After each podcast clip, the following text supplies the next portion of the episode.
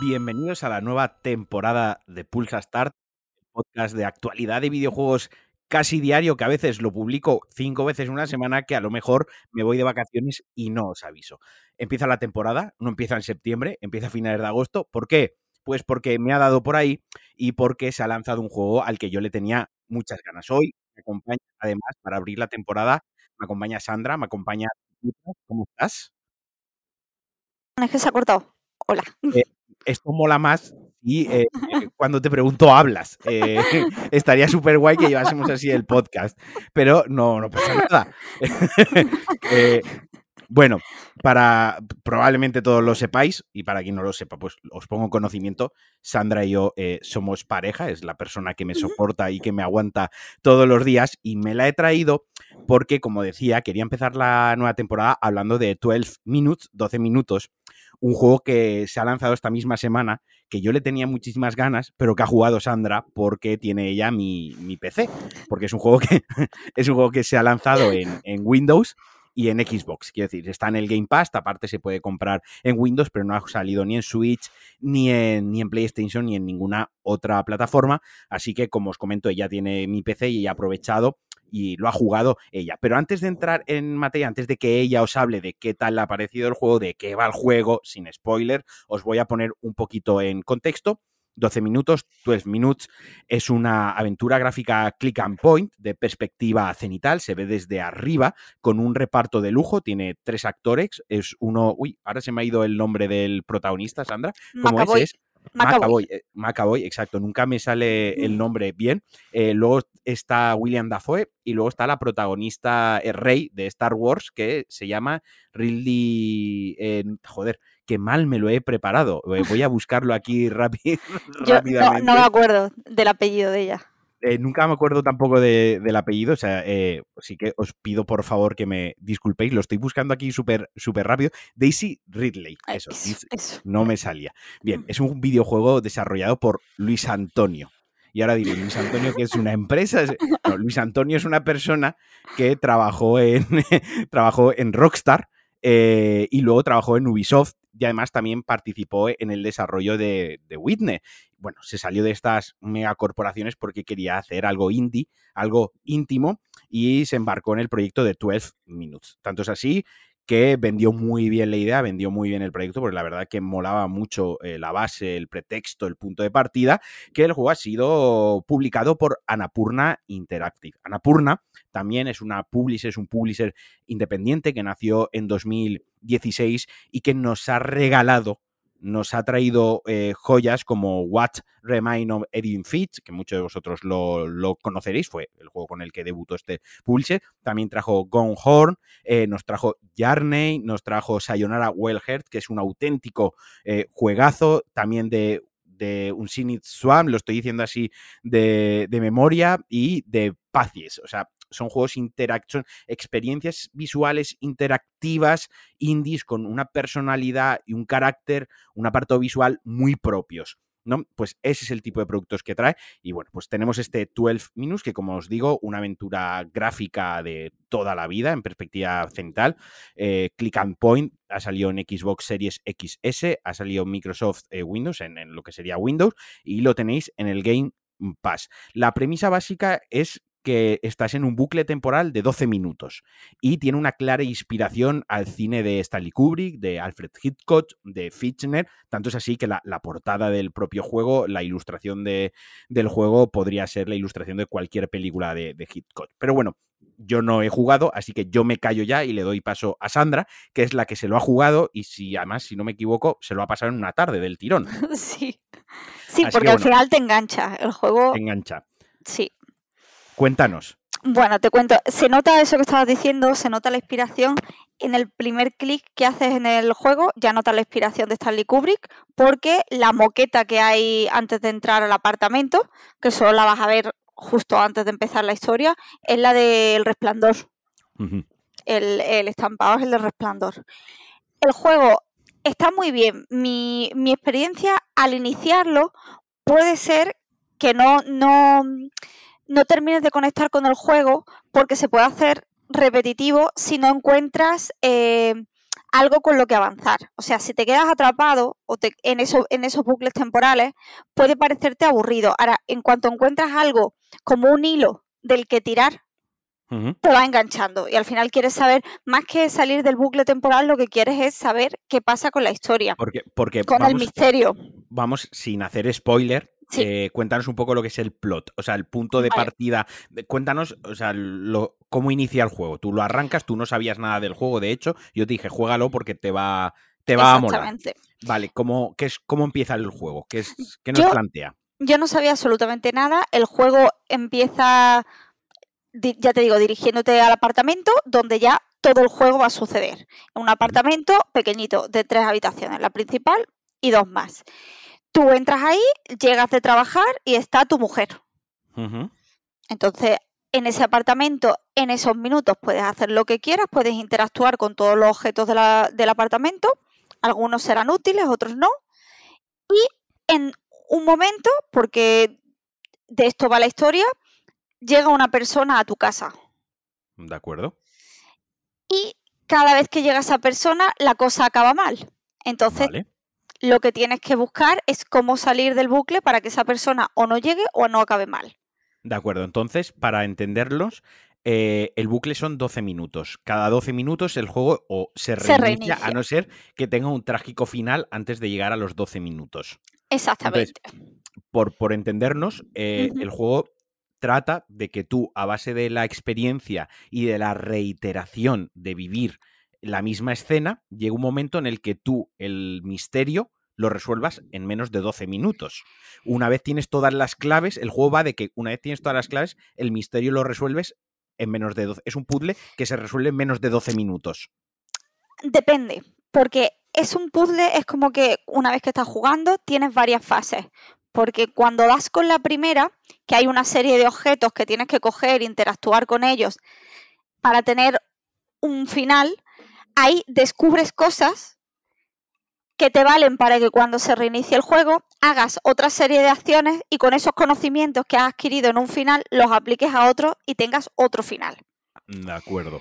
Entonces, digamos que si yo mm, entiendo, ¿no? O encuentro que usando tal cosa se me da un resultado distinto, voy probando todas las posibilidades que me da ese resultado distinto y cuando tengo algo nuevo lo aplico a otra cosa. Porque como tengo 12 minutos para explorar solamente, al final lo que me sobra, si ya interactúo con este objeto y no me ha dado el resultado que he querido, cojo otro. Si me ha abierto una puerta más, pues ahora pruebo ese objeto con otra cosa más. De acuerdo en el momento que encuentras que te van soltando información, porque en, el juego no solo interactúas con los objetos, puedes interactuar con tu mujer y con la persona que llega. Eso te, eso te iba a preguntar. También tiene, cuando decimos una aventura point and click, para que me entendáis, pues eh, quizás lo que tenemos, Monkey Island, por ejemplo, o Broken Sword, ¿no? Que tú te mueves por el escenario, encuentras un cuchillo, lo recoges, se te añade el inventario y con el cuchillo pues te acercas a, una, un cuadro y lo rajas, a un enchufe y lo metes, bajo del grifo lo mojas, eh, a la mujer la apuñalas. Pero además, además, también tiene líneas de diálogo, ¿no? Es una aventura en parte conversacional. Mm, sí, de hecho, a mí me recordó, mm, la mecánica no es la misma, pero hubo un momento que me recordó al juego este, creo que se llamaba Her Story, que era de ver vídeos. Sí, sí, sí, muy chulo. que era un interrogatorio al final. Era un interrogatorio y tenías que ver vídeos para descubrir qué es lo que había pasado. Pues aquí hay cosas que, me resultan similares porque tú tienes que abrir las líneas de diálogo distintas para descubrir qué es lo que ha pasado en la historia. Tanto con ella, con tu mujer, como con la persona que llega. Según lo que vayas mm, usando, abrirás líneas nuevas de diálogo, que son las que te darán la información que necesitas para, digamos, desbloquear 12 minutos diferentes. Una, como otra, unos 12 minutos alternativos. Vale. Entonces, en, eso está muy, está muy currado el juego, porque además las líneas de diálogo se te van abriendo. Hay un momento del juego que descubres una cosa importante y se te van abriendo las líneas de diálogo. 12 minutos, tienes una opción nueva, te mueres, tienes otra opción nueva y vas sacando cosas de la historia muy chulas. Vale, de acuerdo. Eh, como yo, por lo que había leído a gente, pues bueno, eh, yo leo dos o tres analistas, dos o tres críticos de videojuegos, no suelo leer mucho más. Como puntos negativos, lo que yo, yo había leído es que quizás el hecho de que todo se desarrolle en solo tres habitaciones limita un poco la profundidad del juego y que muchas veces el juego no es del todo intuitivo en cuanto en tanto lo que quiere que hagas. Que, que es fácil frustrarse por atascarte en un pequeño puzzle Sí. Y, a lo mejor eso también hace que la experiencia se dilate más de lo que, más de lo que realmente es. Quiero decir que el juego realmente es mucho más corto de lo que parece. Si no te atascases nunca sería un juego muy corto, pero es un poco engañoso porque a veces tiene una curva de dificultad que te atascas con un puzzle y no es intuitivo. ¿Te ha dado esa sensación? Eh, solo al principio. Al principio estuve a punto de dejarlo porque yo tenía la sensación de que ya había interactuado con todos los objetos de la casa y no sabía qué hacer. O sea, tengo un cuchillo, pues a cuchillo cosas, y ya me había quedado sin ideas. Hasta que encontré un objeto que estaba escondido. Y ahí, ya como que con ese objeto tuve algo de lo, de lo que tirar, de lo que sacar cosas nuevas. Vale. Y entonces, una vez que, que encontré eso, ya todo fue más fluido pero hasta que llegué a ese punto estaba muy frustrada y estuve a punto de dejarlo porque decía, bueno, ya he paseado por las tres habitaciones.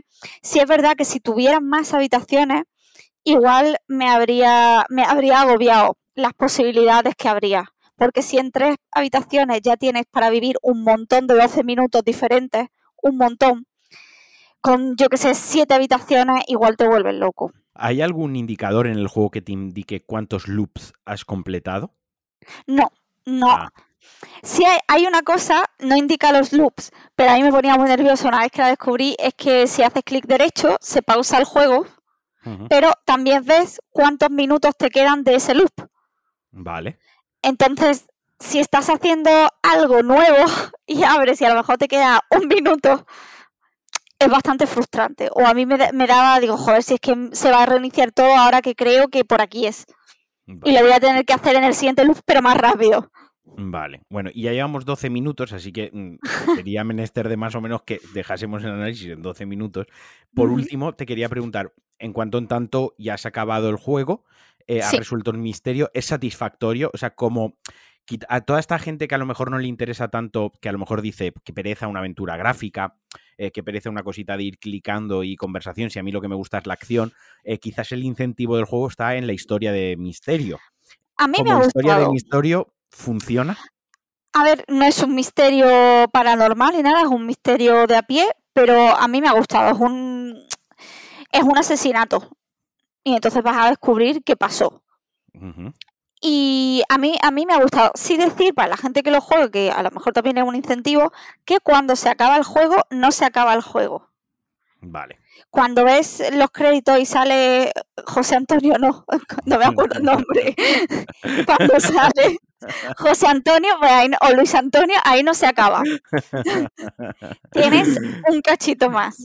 Vale.